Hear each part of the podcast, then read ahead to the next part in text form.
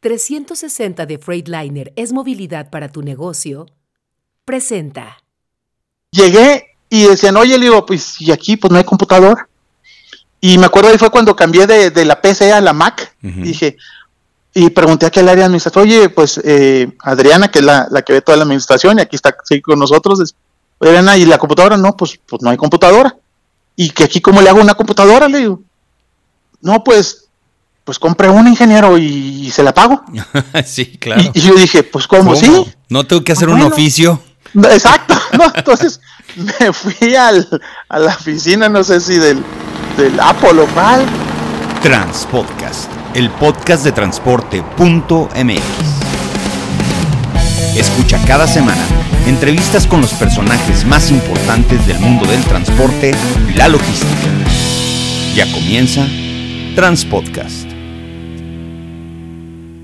¿Qué tal amigos de Transpodcast, el podcast de transporte.mx? Mi nombre es Clemente Villalpando y el día de hoy tenemos un episodio muy especial, es un episodio este que a veces son de esos que luego no quieres grabar por lo que implica, pero vamos a platicar acerca de 11 años de trabajo arduo, de 11 años de un compromiso muy importante con el sector del transporte y de la producción de camiones, autobuses y tractocamiones.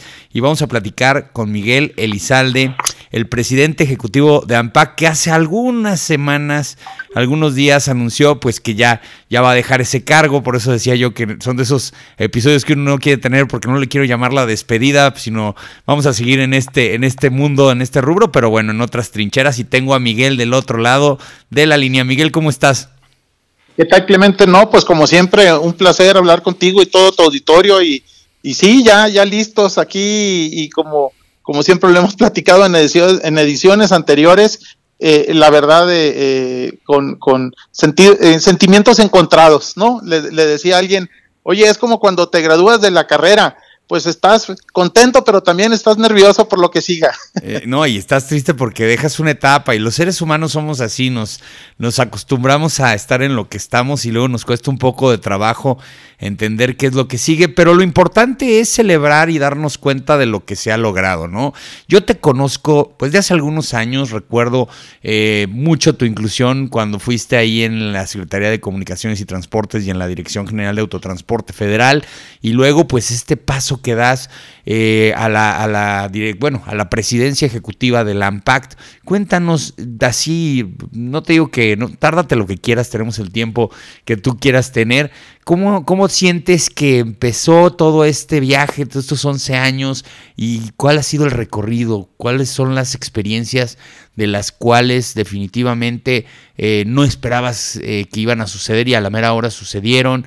Eh, Vamos, platícanos un poco más, Miguel, de, este, de esta eh, ruleta rusa que siempre es estar en la dirección de una presidencia tan importante como la AMPACT. No, pues mira, recuerdo desde muy claramente los primeros días que, tuve contacto, me, buscó a mí antes de entrar a AMPAC, me buscó un, un headhunter y eh, me pidió obviamente mi currículum, todo, y el proceso duró casi nueve meses fue un proceso de parto, literal. Ah, y, fue ya después de un proceso de nueve meses que me hacen la invitación a, la presidencia ejecutiva de AMPAC. Fue el, en agosto del 2012. Y, y, la verdad, pues muy entusiasmado. Yo venía de, trabajar en, en, gobierno, ya había trabajado en la iniciativa privada en un par de ocasiones. Y la verdad, con un gran reto, un gran reto, obviamente, siempre no es lo mismo eh, ser borracho que cantinero, dicen, ¿no? y, la verdad en esta parte, es, aunque sí ya me había tocado trabajar en la iniciativa privada y, también en, áreas de gobierno, eh, yo creo que las asociaciones y muy similar a las cámaras es como una, eh, es un híbrido, hablando en términos automotrices, ¿no? Porque ves muchas cosas y muchos temas que pudieran interpretarse como promoción de política pública a favor de la industria específica que representes, pero también al mismo tiempo representas a la, al sector privado. En, aquel entonces, pues eran, eh, si mal no recuerdo, 13 asociados de AMPAC que iniciábamos eh, y eh, por, por te mencioné algunas cifras, ya sabes que así a mí siempre me, gusta decir muchos datos. De numeritos, eres de numeritos. y dije, ahora que, que, estamos en estas, eh, dije, oye, voy a ver un, recuento, cómo anda, cómo estábamos en el 2012, cómo se cerró el 2012. Eh, cerramos el 2012 con una producción de 138 mil vehículos y, y, vamos a cerrar el 2013 con arriba de 200, casi 224 mil, es decir, crecimos 62.4% en la producción en estos 11 años. Eh, iniciamos el 2012 con exportación de 104 mil unidades y muy probablemente cerremos este 2023. Estoy anualizando las cifras que llevamos a, octubre. En algunos casos, 178 mil unidades, es decir, vamos a crecer casi 72%. Un, un mercado interno que siempre ha sido, como tú sabes, la renovación vehicular, Clemente, el coco de la industria, con 38.500 unidades de ventas al menudeo y vamos a cerrar arriba de las 50.000, es decir, más de 30%. Año atípico, obviamente, 2023 y ventas al mayoreo de 39.500 en el 2012, eh, más de 53.000 en el 2023. Entonces, la verdad, muy contento porque los números hablan por sí solos. El 2023 es año récord de producción de exportación, de ventas al mercado interno. Eh, me tocó participar en siete expotransportes con la parte de organización y de definición de estrategias y todo, porque es un equipo inmenso que, trabaja en el expotransporte. Y también rompimos récord, que, me tocó, por supuesto, saludarte ahí en el evento, de metros cuadrados de exhibición y de visitantes. Entonces, así en, términos generales, pues la verdad, muy contento, eh, muy agradecido con todos los hoy de 13 a 16 integrantes de AMPACT que me dieron el honor y el privilegio de, digamos, coordinar los esfuerzos a través de la presidencia ejecutiva de AMPACT de promover la industria automotriz de, vehículos pesados. Entonces, así en términos generales, muy satisfechos por, por la verdad lo que logramos en estos 11 años y repito, fue una labor de equipo. Eh, hicimos un equipo muy sólido aquí en la asociación, hicimos varios eh, ajustes de la puntería, de la mira y de todo, pero la verdad, eh, muy contentos, Clemente, y, te paso la voz, porque si no, aquí tú me das el micrófono y yo si no, te Lo, no te lo voy a pasar de vuelta. A ver, no, no, para nada, Miguel, no. Mira, esta plática no importa que nos la aventemos larga, si es que eh, podemos recapitular tantos, tantos, tantos años. Eh, digo, tú desde la Dirección General de Autotransporte Federal, pues obviamente ya estabas muy vinculado con el sector. Hay algo que te reconocemos los transportistas, que te involucraste en los temas del transporte de carga, que independientemente de que la asociación ve el tema de la producción, de la exportación, de la venta de camiones, tractocamiones y autobuses, siempre te importaron los problemas del sector. Tú sí te dabas cuenta de que la verdadera eh, fórmula del éxito radicaba en llegar más allá de lo que a veces son tus atribuciones y los límites de tus funciones. Habría quien en algún momento dijera, bueno, ¿y por qué el presidente ejecutivo de AMPAC está hablando de estos temas? Pero yo siempre lo vi como algo bueno. Yo te veía platicando acerca hasta de la misma inseguridad, porque desincentiva también al transportista, desincentiva la inversión. Muchos transportistas dicen, ¿cómo voy a comprar más camiones si se lo están robando? Eh, o ¿cómo puedo tener más camiones si no tengo operadores? Tú, te, tú ahora sí que agarraste el toro por los cuernos y empezaste a hablar de estos temas. Y yo creo que eso, eso fue como cerraste muy bien la pinza al haber tenido todo ese expertise de lo que era la Dirección General de Autotransporte Federal.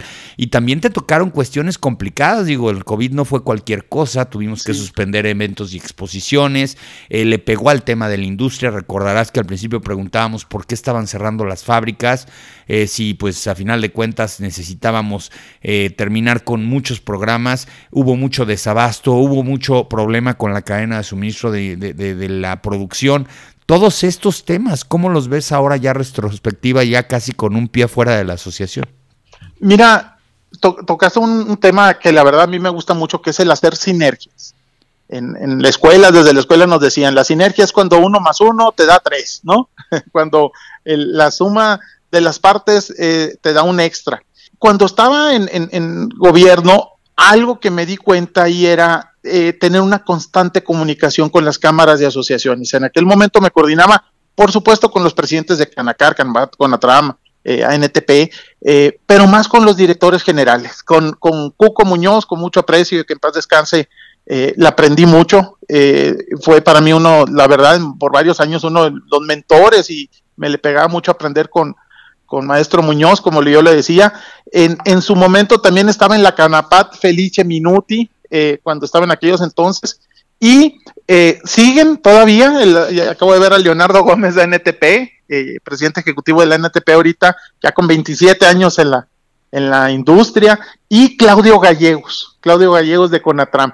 Entonces, muy curiosamente, Clemente, porque ahí como que me di cuenta, platicando con las cámaras de asociaciones, es como puedes avanzar. Y en aquel entonces avanzamos en algunos temas. Y esa misma estrategia que teníamos y nos dio mucho acercamiento para trabajar de la mano con cámaras de asociaciones, y no sé si fue eso uno de los temas por el cual tal vez me, buscaron de los headhunters estos para Ampact, lo seguimos haciendo aquí en la, en la Ampact y lo hicimos. Una de las primeras cosas que veíamos fue formar una alianza por la profesionalización del autotransporte federal, es decir, lo consolidamos unos años después, eh, alrededor del 2015, 2016, pero ahí trabajamos con Canacar, con Conatram y con ANTP, y también lo hicimos, esta misma estrategia de generar alianzas con los gobiernos estatales. AMPAC permanece todavía como miembro fundador de lo que es la Asociación Mexicana de Autoridades de Movilidad, pero desde la parte del sector privado, y desde entonces hemos promovido y se, se formó esta figura que es el Consejo Promotor dentro de la MAM, de la Asociación Mexicana de Autoridades de Movilidad, donde seguimos también impulsando mucha colaboración con los gobiernos estatales. Entonces, parte de esto fue ir trabajando en, generar sinergias tanto con las autoridades, obviamente con el resto de cámaras en industrias. Vimos la oportunidad también de participar más en Concamín. En determinado momento, pues asumimos la presidencia de la Comisión de Transporte de la Concamín, que precisamente fue el año donde se hizo la renegociación del Telecan, hoy Temec, y, y nos tocó participar representando en la mesa del cuarto de junto a la parte del tanto del transporte como también la parte de vehículos pesados en la industria automotriz. Entonces traemos, digamos, ahí dobles, doble cachucha. Entonces sí, sí fueron varias áreas, varios temas que impulsamos en, en estos 11 años. Repito, un trabajo en equipo, un, un excelente equipo que, que ahorita tenemos aquí consolidados ya en AMPACT con el resto de la industria automotriz también hicimos algo interesante en cuestión de sinergias. Si recordarás esta, la verdad no fue idea mía, yo llegué y ya estaba arrancado este tema, era diálogos de la industria automotriz, donde con la AMDA, con la INA y con la mía hicimos en el 2012 un primer documento y trabajamos juntos en una, digamos, agenda común de la industria automotriz. Yo te diría que el 95% de los temas son comunes con AMDA, INA y a mí, obviamente unos pesados, otros ligeros, otros autopartes y otra comercialización de vehículos, pero esta estrategia de generar una mayor comunicación, hacer equipo, sinergia específicamente es lo que nos ha, nos ha ayudado a generar eh, muchas otras cosas. Igual trabajamos en las normativas de autobuses con, Ciudad de México, en Estado de México, en coordinación con la AMDA, eh, con Canacintra y con, con otros organismos también. Eh, por ejemplo, hasta si recordarás algo de las ideas que traíamos nuevas aquí era, e hicimos el primer muestreo de diésel de ultrabajo azufre, lo hicimos desde el 2016 hasta la fecha, lo hemos hecho, algo que nos ha funcionado porque por diferentes razones hay una falta de información pública muy, muy relevante eh, y eso es lo que nos ha ido funcionando algunas de las cosas a lo largo de estos, de estos 11 años, igual el trabajo en equipo en las expo transportes, es decir, desde la edición del 2013, invitamos a tener mayores eventos laterales y pasamos de tener una agenda de eventos, de tener tres eventos paralelos en el 2013 a tener 120 en el 2023. Es decir, la verdad sí complejo, sí, pero tuviste el éxito que tuvimos en Expo Transporte, no solo en cantidad, sino en calidad. Y todos los eventos, eh, reuniones de Canacar, reuniones de Conatram, reuniones de la Concamín, reunión de la MAM, igual hemos apoyado mucho a Endimob, que empezó en aquellos momentos con Jonadab eh, Martínez, que estaba diputado local y, participó y, todavía sigue obviamente fomentando como promotor mucho de Endimob. Entonces, fue trabajo en equipo, eh, platicar, buscar intereses en común y si había alguna diferencia, pues tal vez hacerla a un lado y trabajar obviamente en lo que podíamos eh, avanzar. Y, creo que es una estrategia que ha funcionado en su momento en la, en la, cuando estamos en la parte de las autoridades y ahorita cuando estamos en la parte eh, de lo que es representar a la, a la industria automotriz de vehículos pesados. Entonces, es es algo de, muchas otras cosas ahí que si quieres ahorita te platico más adelante. No, no, Mira, yo te lo he dicho muchas veces, Miguel, que, que es un trabajo eh, que es eh, principalmente complicado porque los intereses del sector son fuertes. Los retos eh, a veces son difíciles de llevar a cabo porque el entorno no te lo permite. Yo vi cómo has luchado durante tantos y tantos años con la disposición del diésel ultrabajo en azufre, en donde pues sí queremos tener motores mucho más ecológicos, pero no existen los combustibles que, que, son adecuados para estos motores. El tema de la chatarrización, que recuerdo también fue un tema complicado y que desafortunadamente todavía no vemos la luz en ese sentido. Eh, la misma... Pero, mira, eh, ahorita que comentas, por ejemplo, eh, te, voy a ser sincero, hice unas, estuve revisando qué, qué, qué, se hizo en AMPAC en estos 11 eh, años y saqué una cifra. ¿Sabías que se chatarrizaron casi 27 mil vehículos en este periodo, en, en, los periodos del 2013 al 2017 que estuvo el programa de chatarrización? Es un tema del gobierno, pero se trabajó de la mano con las cámaras y asociaciones del transporte y obviamente la AMPAC. Y yo veo una oportunidad a la persona que le toca dirigir a la AMPAC en los siguientes años eh, de revivir estos temas de renovación vehicular y de chatarrización, hay una oportunidad enorme eh, de, de, como tú sabes, no solo es agregar vehículos nuevos, sino sacar a los vehículos pues ya más obsoletos, ¿no? No, y el factor que platicábamos también en alguna ocasión, que era la importación de vehículos eh, de los Estados Unidos, eh, que también es un reto para la próxima administración del, próximo vicepresidente ejecutivo de AMPAC, porque al final de cuentas eso viene como que... Ya, nos bajaste de, presidente a vicepresidente. Ya, perdón, de presidente. Cierto, tienes toda la razón. Yo, es que ya estoy haciendo yo cambios acá, ¿no? Estoy hablando con, las armadoras. Ya estoy hablando con las armadoras porque ya voy yo primero. No, es cierto. Eh, yo siento que ese tema, ese es un tema que a final de cuentas también le pegaba mucho y vi bueno buena mancuerna hiciste con Guillermo eh, Rosales en el tema de poder enseñarle a todos los medios de comunicación y que los medios se lo expusieran a los transportistas y a los usuarios de los riesgos que conlleva volvernos ese pues no digo basurero porque se oye muy feo, pero ese mercado secundario para los de los Estados Unidos que pues, sería como, oye, estamos dando dos pasos para adelante, pero uno para atrás todos los días. Y son esas cuestiones en donde la sensibilización te salía muy bien y donde pues a final de cuentas la gente se da cuenta de que pues no podemos seguir trabajando con camiones eh, que vienen de los Estados Unidos, que sí están bien pintaditos, bien shineaditos, ahí les hacen dos, tres cosas, pero a final de cuentas nos quedamos con problemas y no con soluciones. Y, mira, mencionas algo importante ahorita, el, repites el trabajo en equipo con Guillermo Rosales, obviamente excelente amigo y con la AMDA. Y curiosamente, en el 2012 que entró en la AMPAC, iba concluyendo el sexenio e iba iniciando una nueva administración. La verdad fue un timing muy bueno en el que podías tú trabajar, preparar y arrancar con una nueva administración por diferentes motivos, razones o algo, se va a dar otra vez, se va a dar otra vez que va a iniciar la AMPAC con una presidencia ejecutiva nueva. Ahorita se quedará a cargo el comité de administración, pero es meses previo a una nueva administración. Creo que hasta en eso el tiempo es perfecto para alinearte. Yo creo que cuando inicie una nueva administración federal, obviamente varias estatales y ni se diga municipales, se, es borrón y cuenta nueva y se vuelven a abrir muchas oportunidades de volver a presentar temas que tal vez en esta administración federal no se quisieron eh, impulsar. Entonces, creo que sí va a haber una oportunidad de retomar muchos de los temas, precisamente como el de chatarrización y del tema de incentivos a la renovación. Cuando iniciamos esta administración, si recuerdas, a nosotros se nos dijo no se hable de incentivos. Y los últimos decretos que hemos visto son incentivos, incentivos al nearshoring, incentivos a, alguno, eh, a, las empresas. Entonces, ya se tuvo una curva de aprendizaje y se ve el potencial que se puede tener en este sentido y el beneficio que va a traer la inversión extranjera directa y crecer las plantas actuales o reconvertirlas a, los vehículos de transición a cero emisiones. Entonces, creo que se abren muchas oportunidades de retomar muchas de las cosas que sí funcionaron.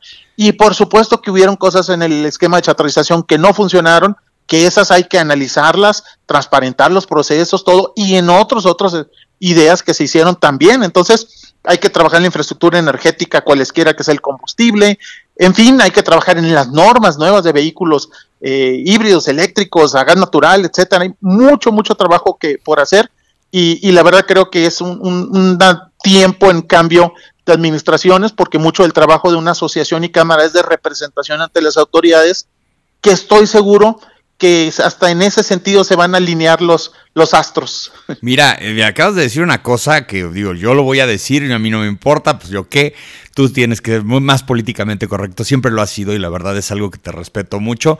Eh, yo creo que la próxima administración, sea quien sea, porque pues vemos a dos personas que pudieran ser, que es Ochil Galvez o Claudia Sheinbaum, eh, pudieran, pudieran cambiar mucho ese chip. Yo sí veo en la próxima administración un cambio en el sentido de cómo atender el tema del medio ambiente, cómo atender el tema de, de la electromovilidad. Son buenos tiempos para estos temas, son tiempos en donde definitivamente están alineadas las mismas armadoras. Tú no tienes un problema a la hora de que te sientas con todos los socios de AMPAC y que digan unos, ¿saben qué? Todos vamos por la electromovilidad, menos estos tres. Todos van en ese sentido, todos están bien alineados. Eso es lo que yo siento muchas veces. Eh, la analogía que yo a veces pienso cerca de ser el presidente ejecutivo de, la, la asociación es que eres como un director de orquesta, pero no todos, todos tocan el mismo instrumento. Algunos tienen diferentes intenciones. Hace 11 años no veíamos cabovers, no veíamos lo que pasa con Scania o lo que pasa con Fotón, no veíamos chatos en las carreteras, no veíamos camiones chinos, veíamos muy pocos camiones europeos, Sinceramente sí ha sido una revolución en un elefante que es el transporte de carga y la industria proveedora, que son los camiones y los autobuses, que, y digo elefante porque es muy seguro pero es muy lento, o sea, no puedes hacer un cambio, no es como el internet, no es como un electrodoméstico, estos son equipos que requieren de muchísima investigación, desarrollo, no son baratos, no los puedes comprar y desechar al otro día. Para comprarte uno mejor, tienes que usufructuarlos, son máquinas, son bienes de capital. Y entonces hacer que esta orquesta esta funcione bien es complicado. ¿Cómo te ha ido ya con, este, con estos 11 años? Eh, ¿En qué momento tú también te diste cuenta de que habían ciertos argumentos en los cuales podías hacer que todos se jalaran juntos y empujar para adelante la industria? Mira, tocas un par de temas importantes. Ahí eh, pues hemos tenido reuniones en diferentes escenarios con las aspirantes, que, que hasta ahorita son las que han levantado la mano y creo que tienen una noción muy clara de los temas de transición a cero emisiones, de los temas de medio ambiente, eh, de lo que se puede hacer, tanto, tanto, una, tanto a nivel lo que sería alcaldía o a nivel jefatura de gobierno, y, creo que sí hay una oportunidad de impulsar mucho más renovación vehicular por el beneficio que va a tener específicamente en reducción de emisiones. Y ahorita lo que comentas de los retos, de, las, de todo esto eh, que se viene, la verdad, eh, yo creo que mucho es la comunicación, la comunicación que se deba de tener con todos los actores relevantes, desde AMPAC pertenece a la CONCAMIN, la relación que se tenga con el CCE, la relación que se tiene con la industria automotriz, que ya te comentaba lo que hemos hecho de diálogos, la relación que se tiene con las cámaras de asociaciones del autotransporte que hacemos tanto en Expo Transporte como con la Alianza por la Profesionalización del Autotransporte Federal, que hoy, hoy es lo que es www.educat.com.mx.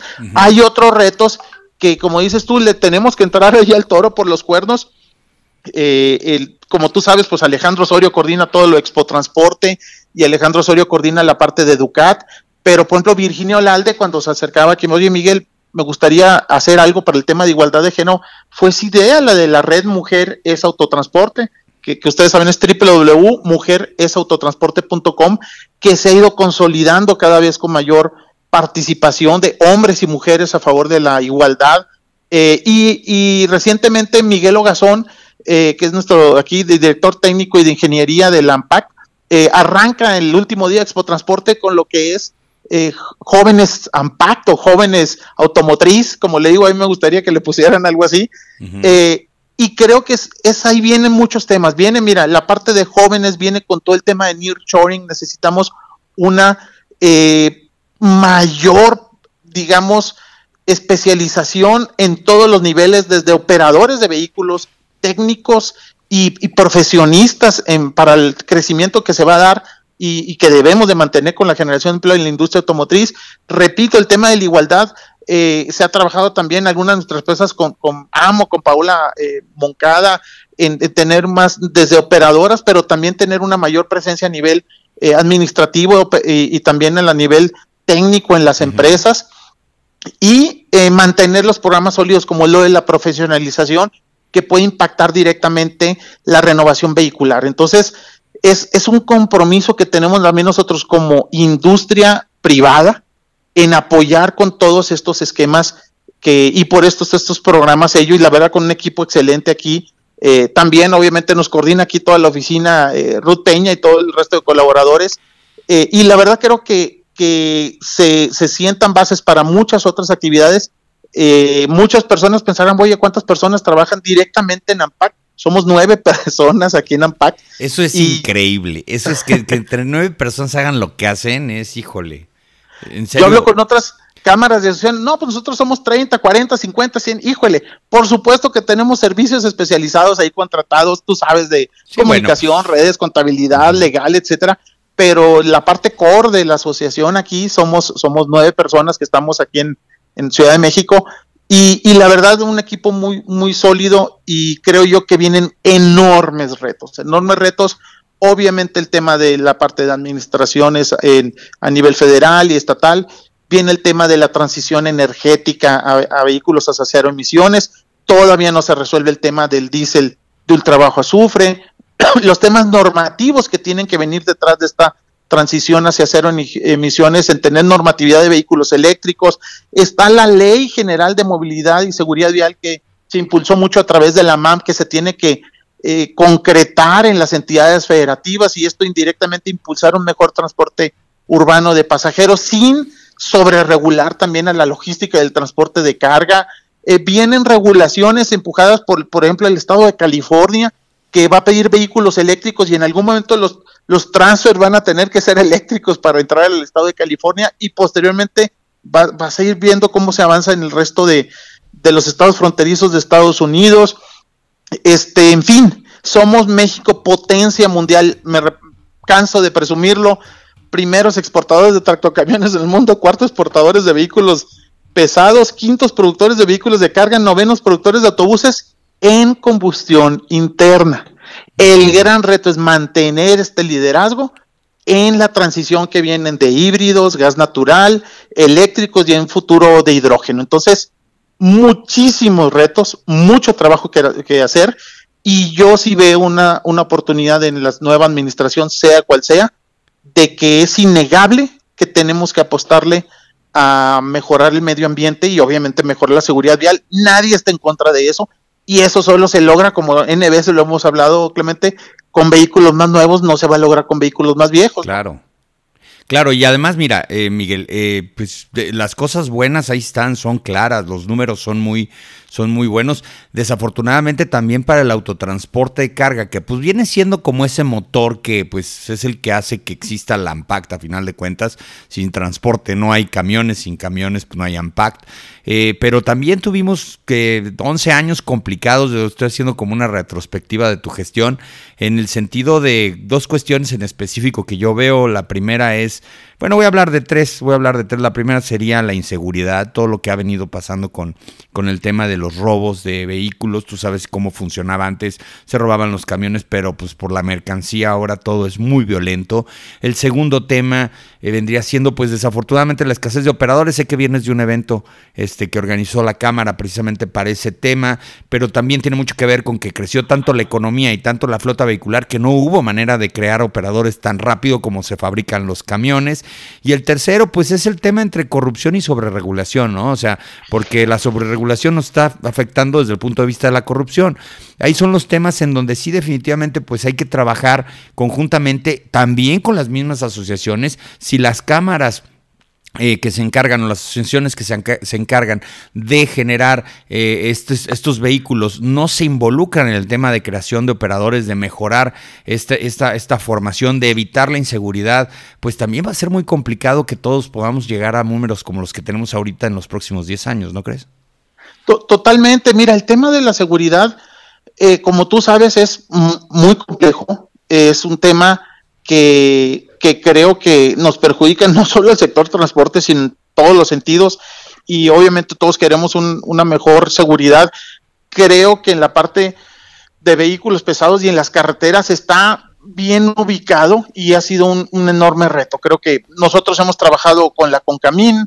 Eh, por ejemplo, nosotros no tenemos como amparo información del tema de robo eh, de los vehículos, ya que esa información la tienen más las cámaras del autotransporte y las asociaciones de transportistas, pero sí participamos en la comisión de seguridad que, dirige Lim Lubiano ahí en la Concamina, eh, y, ahí en esa comisión pues se ven temas de, pasaje y de carga, no nomás de, Canapato, obviamente, con Concamina en su momento, y, y, sí, ahí también hemos discutido los temas de la irregularidad o los temas de, corrupción, eh, que también siempre es, es muy importante denunciarlos, los casos que se ven de estos, de estos temas.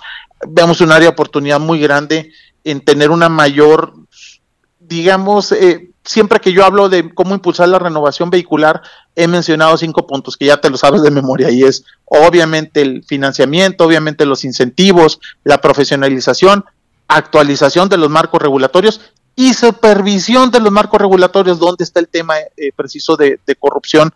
Entonces, creo que se tiene que, continuar trabajando y eso solo se va a lograr con más transparencia. Eh, se tiene que trabajar eh, con mayor transparencia y tenemos que predicar desde la transparencia y la estadística, que a veces ni siquiera tenemos la estadística suficiente. La SST sí publica cifras estadísticas, los estados no lo publican.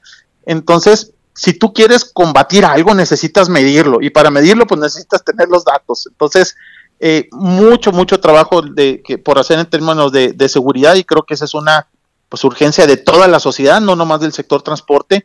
Y pues tú recordarás, Clemente, al principio veíamos, oye, pues se robaban un camión y eh, pues sí, ya está la caja vacía y está el tracto y el chofer habló y se quejó. Luego, oye, pues no apareció la caja y ni la mercancía. Y de repente llega a aparecer la caja. Luego ya no aparece el tracto y lamentablemente lo que estamos viendo es que cada vez son más los casos que no aparece el operador, no aparece el chofer. Entonces, la agresividad en el tema de los robos, esto es algo que sí está creciendo de una manera desproporcionada y obviamente nosotros como AMPAC lo vemos pues se buscan las formas y los esquemas de meter tecnología. Oye, pues le metes GPS, bueno, y luego los otros sacan sus, sus jammers, y los pones anti-jammers. Híjole, eh, aunque alguien el otro día me dijo que los anti-jammers no existen y que no se le debería llamar así. Sí, exacto, es, que sí, no, es otro tema, es un procedimiento, pero bueno. sí. Oye, Miguel, a ver, cuando tú empezaste en la, en la asociación, ¿cuántos años pensaste que ibas a estar? Yo decía de broma, alguna vez se calculó? Cinco años nomás decía, y luego, bueno, diez, y luego ya, ya se fueron a once. Se fueron a once. Y el primer día que este llegaste y que te pusiste en el escritorio, te sentaste, yo creo que esa es una sensación que muchas personas conocen cuando es su primer día de trabajo en algo, y dijiste, ¿por dónde empiezo? ¿Qué hago? ¿O ya tenías bien clara tu ruta? Mira, eh, tuve ejemplo con mi, ex jefe, el subsecretario de, de Transporte, Humberto Treviño, que es fanático de la planeación estratégica y, siempre le aprendí mucho a él en ese otro de mis mentores en esos sentidos. Y fue lo primero, dijimos, oye, a ver, ¿cuáles son los objetivos, metas, mediano, largo plazo? Bueno, no se tenía claro la definición y fue como arrancamos eh, con una planeación estratégica con todos los actores involucrados y eso fue lo que nos dio un parte, una, digamos, una visión, eh, misión, objetivos a mediano plazo y objetivos a corto plazo y desde ahí eso se ha ido actualizando año con año. Es algo que, que implementamos, pero me pasó algo muy curioso, Clemente, cuando llegué aquí, pues yo venía de, de, trabajar en gobierno federal y la toma de decisiones en el gobierno federal pues es muy estructurada, compleja, en fin. Y, te pongo un caso que lo, he platicado ya y si ya lo escuchaste ahí, discúlpanos, pero muchos de tu auditorio tal vez no. Llegué y decían, oye, le digo, pues y aquí pues no hay computador. Y me acuerdo ahí fue cuando cambié de, la PC a la Mac. Dije, y pregunté aquí al área administrativa, oye, pues eh, Adriana, que es la, que ve toda la administración, y aquí está con nosotros, Adriana, ¿y la computadora? No, pues, pues no hay computadora. ¿Y que aquí cómo le hago una computadora? Le digo, no, pues, pues compré un ingeniero y, se la pago. sí, claro. Y, yo dije, pues, ¿cómo? ¿Sí? No tengo que hacer un oficio. exacto, no, entonces me fui al, a la oficina, no sé si del, del Apple o cual, pues compré ni la más cara ni la más barata. Dije, no quiero entrar aquí que diga, mira, compró algo. Sí. Bueno, una que sacaba la chamba muy bien, la compré. La pues, facturaste a nombre de la asociación. El de la asociación, y en media hora ya está el depósito en su tarjeta. Y yo dije, mira, yo creo que aquí la toma de decisiones iba a ser más ágil. Exactamente, es exactamente. y, creo que es una, una particularidad de cámaras y asociaciones, no por el tema del recurso y todo, pero, pero tú lo dijiste, ¿a quién tengo que enviar oficio para solicitar? ¿En cuántas semanas me va a llegar? E, etcétera. E, esa facilidad y, y todas las grandes empresas y corporativos siempre tienden a tener mayor burocracia y mayores controles, que eso es algo muy, muy pues, natural eh, en este sentido. Entonces, creo que una asociación, el, uno, la confianza también te la vas ganando con todos los, eh, asociados. Exacto. Y te ayuda a, tomar decisiones de una manera más ágil. Y en ocasiones la autoridad en unas cosas tiene complejos, burocracia muy, muy difícil de, avanzar en unas cosas, pero por otro lado llega y le pregunta a la iniciativa privada, necesito esto para ayer. Entonces, esa es una de las ventajas que te dan las cámaras de asociaciones de meterle el acelerador a todo lo que se necesite, siempre respetando los límites de velocidad y tomar decisiones rápidas en apoyo y hacer las sinergias que te comentaba anteriormente. No, es que mira, ahí te va, pues yo también estuve ahí en el gobierno federal y te entiendo perfectamente. Yo, yo recuerdo este dicho que luego de repente se manejaba ahí que decía, el que obedece no se equivoca. Y pues tenías a tu jefe, entonces le preguntabas, oiga jefe esto, oiga jefe el otro, oiga jefe, todos tenían su jefe hasta el presidente, ¿no? Ahí sí se acababa la cadena de mando. Y aquí yo te lo llegué a preguntar muchas veces, ¿quién es tu jefe? O sea, ¿quién le...? No, pues todos los socios, todos los agremiados y el consejo y todo. Y es complicado desde ese punto de vista, pero yo creo que la percepción, y no nada más la percepción, sino que la realidad es que ha mejorado mucho eh, la manera en la que trabaja la asociación, eh, encontraste los mecanismos de acuerdo, encontraste, pues a final de cuentas son competencia entre ellos, yo lo voy a decir así, pues yo estoy allá afuera, yo veo cómo, cómo se pelean la venta de los camiones y se tienen que sentar en una mesa, acordar las cosas de la industria y no es fácil. Nosotros, por ejemplo, en la Canacar y en otras cámaras, pues también nos sentamos, somos competencia y a veces no es tan buena la relación, a veces hay cuestiones ríspidas y siempre la percepción y creo que la realidad ha sido que encontraron la manera de hacer una armonía en la cual todos pueden crecer en sus medidas, eh, circunstancias. Hubieron socios que tuvieron que irse. Recuerdo el caso de, Volvo en el, en el tema de los tractocamiones, que tomó su decisión muy válida, pero pues, también las inclusiones de algunas otras eh, este, armadoras y otros socios. Y, yo veo que es una PAC mucho más, mucho más este, organizada, este, más estructurada hasta internamente como cada una de las compañías, eh, aunque unas son más grandes que las otras, ¿no? Pero todas tienen su justo valor y sus votos. Sí, ahí a mí me gusta definirlo de una manera más práctica. Digo, a ver, señores, nosotros aquí nuestro trabajo es hacer el pastel más grande. Ya cada quien va a ver por su rebanada.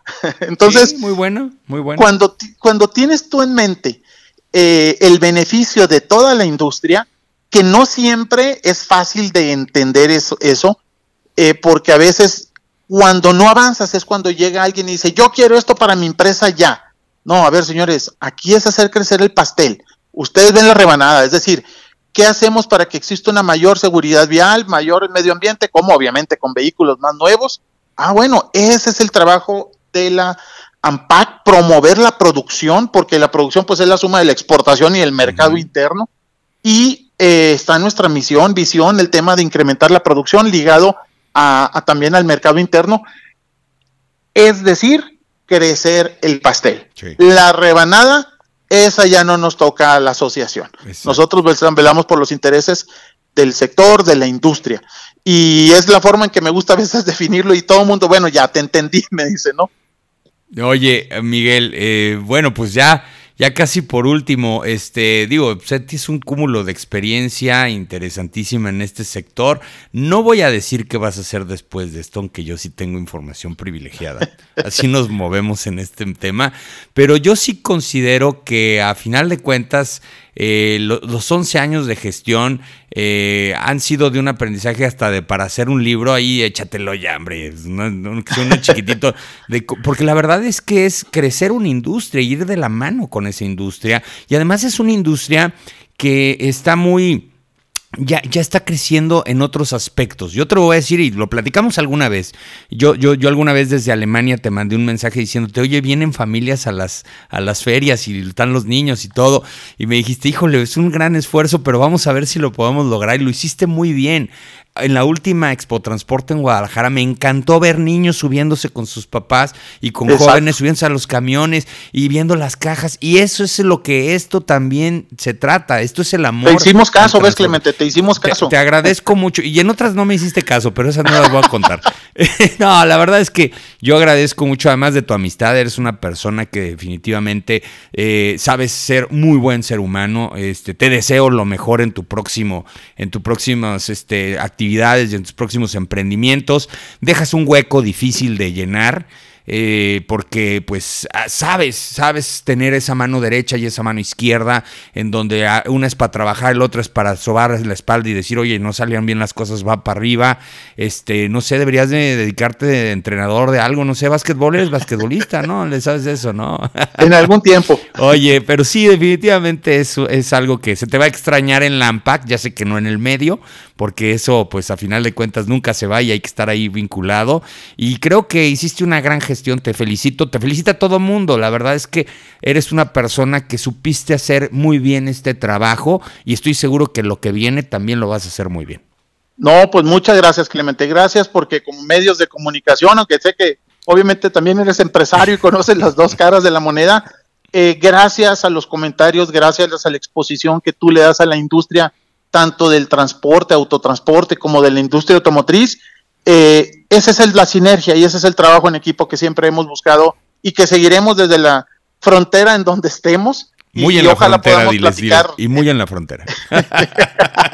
Eh, podamos seguir platicando. En alguna ocasión, decía, a la próxima vez que vayas a algún evento, ya sea México, Estados Unidos o en algún otro lugar, invítame y echamos un, podcast en vivo de, un evento de, vehículos con, con mucho gusto de industria automotriz, ahí lo, lo, lo grabamos. Me da gusto que ya quiera ser más vago. Porque esto es muy bonito andar en la vagancia.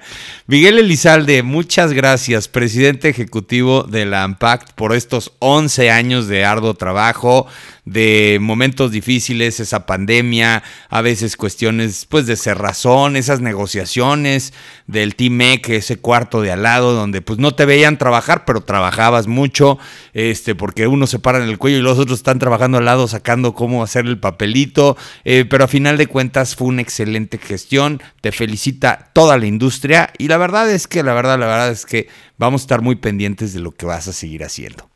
No, pues gracias, realmente gracias a Transpodcast, eh, a Transporte MX, en fin, eh, seguiremos eh, viéndonos y, ahí luego eh, les platicaré o pondré mis redes ahí que, que sigue. Además, además eres muy bueno para eso, eres muy bueno para las redes, no vas a poder dejar de tuitear, eres como un, eres entre un híbrido de, de Trump y Elon Musk en ese tema, o sea, tú no puedes dejar de estar en tus redes sociales, me da mucho gusto y además eso también es algo que le tienen que aprender los que vengan detrás de ti.